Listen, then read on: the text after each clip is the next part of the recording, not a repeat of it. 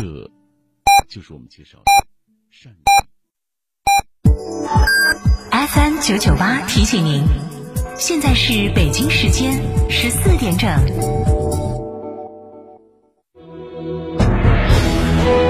成都的声音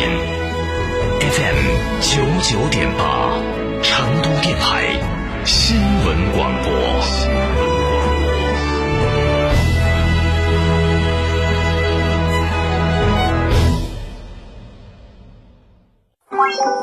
上下班路上如何防护？首选一次性医用口罩，并正确佩戴。建议步行、骑行或乘坐私家车、班车上班。如必须乘坐公共交通工具时，途中尽量避免用手触摸车上物品。下班时洗手后佩戴一次性医用口罩外出。回到家中摘掉口罩后，首先洗手消毒。手机和钥匙使用消毒湿巾或百分之七十五浓度酒精擦拭。普通市民将废弃口罩毁坏后投放到有害垃圾桶内。有发热、咳嗽等症状市民，用五十六度以上热水浸泡三十分钟，或用酒精喷雾消毒后密封丢弃到有害垃圾桶内。科学防控，战胜疫情。上汽斯柯达燃情聚会，旗舰出发首付只要三万起，旗舰车型柯迪亚克、新速派开回家，还可享最高两年零利率，更多劲爆优惠，请咨询当地经销商。Skoda。三好品质，百万信赖。博越 Pro 限时一万元购置税补贴，吉利博越综合优惠高至三万八千元，新春特惠，低价超乎你想象。详询四川城市车辆吉利 4S 店零二八八五幺四六七七幺。听到这里，你已经上了多少个小时的班，又或者开了多少里的路？PICC 中国人民保险提醒您，记得开车时一定戴好口罩，经常开窗通通风。到达后勤洗手，在外奔波的你也请记得保护好自己和家人。九九八快讯。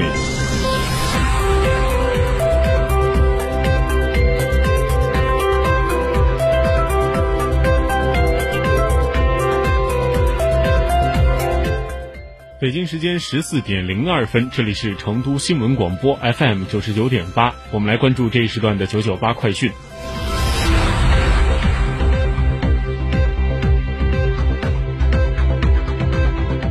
首先来看国内方面，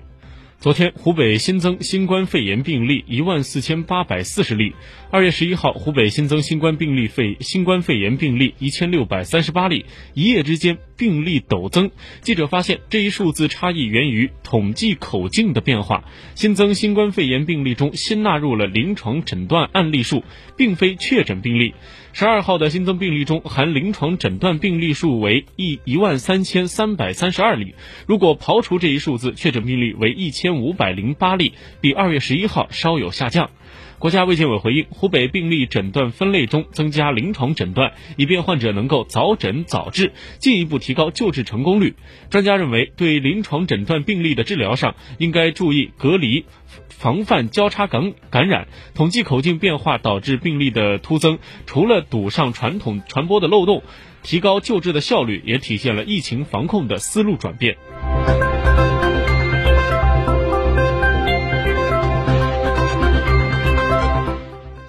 目前，中共中央决定应勇同志任湖北省委湖北省委委员、常委书记，蒋超良同志不再担任湖北省委书记、常委委员职务。此前，应勇为上海市委副书记、市政府市长。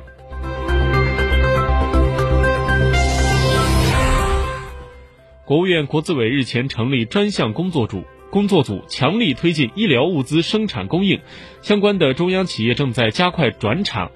生产的防疫一线紧缺的口罩、医用防护服以及口罩机和防护服的压条机等，截止到二月十一号，相关央企一次性医用口罩日产量提升到了七十九点四万只，本月底将达到每天一百六十万只以上。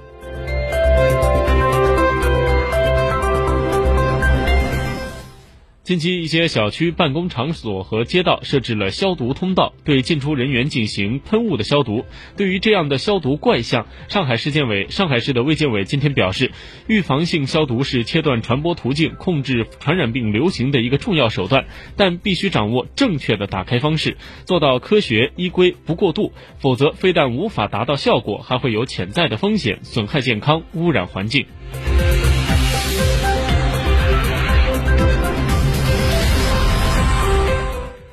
在新型冠状病毒肆虐的这段日子里，很多患者都待在家里，不敢出门或者不能出门。长时间的缺乏运动和精神压抑会导致睡眠障碍、血压升高或者是心率紊乱，尤其是有慢性疾病，比如冠心病、高血压、高血脂、糖尿。高高尿酸、糖尿病以及卒中患者如何安全的度过这个特殊的时期，保证自己的心脑血管的安全呢？北京和睦家医院心血管中心主任王德照医生建议：第一，要跟你的医生保持联络；第二，治疗慢病的药物一定要坚持服用；第三，血压、血糖的自我监控要做好；第四，情绪管理很重要；第五，如果出现频繁持续的胸痛或者突发的偏瘫失语。则必须立即到医院就诊。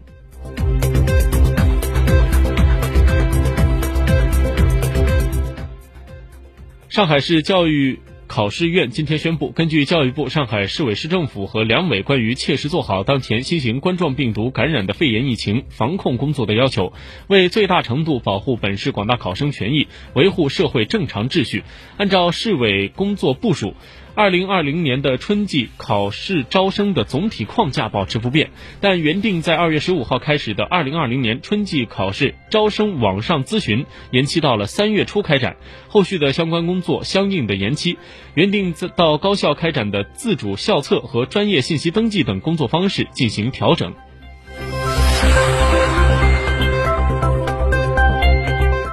接下来把目光转向国际方面，今天。日本厚生劳动省终于敲定，让正在海上隔离的“钻石公主号”游轮上一部分的人士优先下船，对象包括是八十岁以上的老人、有基础疾病的人，以及所住的房间未带窗户的人。如若个人愿意下船，且样本监测结果呈阴性，则被允许下船，转移到政府安排的住宿点。厚生劳动省同时还宣布，新检测船上二百二十一人，其中四十四例确诊。至此，除了最初那位香港确诊乘客之外，船上的人员累计确诊病例达到了二百一十八例，而在已下船的送医治疗的患者中有五名重症患者。当地时间二月十二号，世卫组织新冠病毒研究创新论坛在瑞士日内瓦落幕。论坛的联席主席吉尼表示，中国科学家正在测试两种针对新型冠状病毒的抗病毒药物，初步临床检测结果将在几周后公布。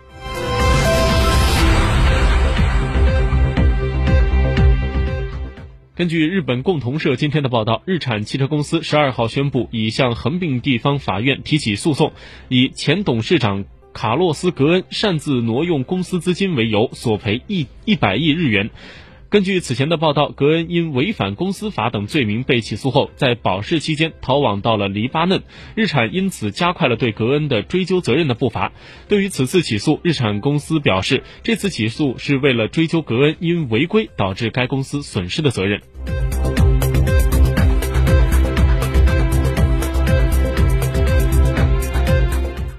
东京奥组委今天再次强调，东京2020年奥运会安排不会受到这次新型冠状病毒疫情的影响。此前，由于新型冠状病毒引发的疫情不断发酵，许多人担心即将在今年7月24号开幕的东京奥运会和残奥会是否会因此取消或推迟。但是，东京奥组委和国际残奥委都发表声明称，奥运会绝不会取消。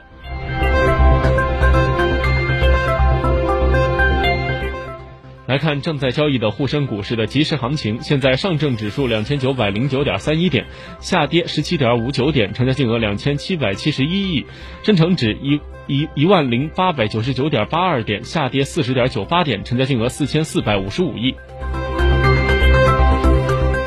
最后来看成都的天气情况。今天上午太阳依然在奋力的播撒阳光，我市部分地区有阳光的光顾。十一点的均温在十三点八度，较昨天同时上升了二点五度。预计午后的天空状况跟上午差不多，最高气温十七度。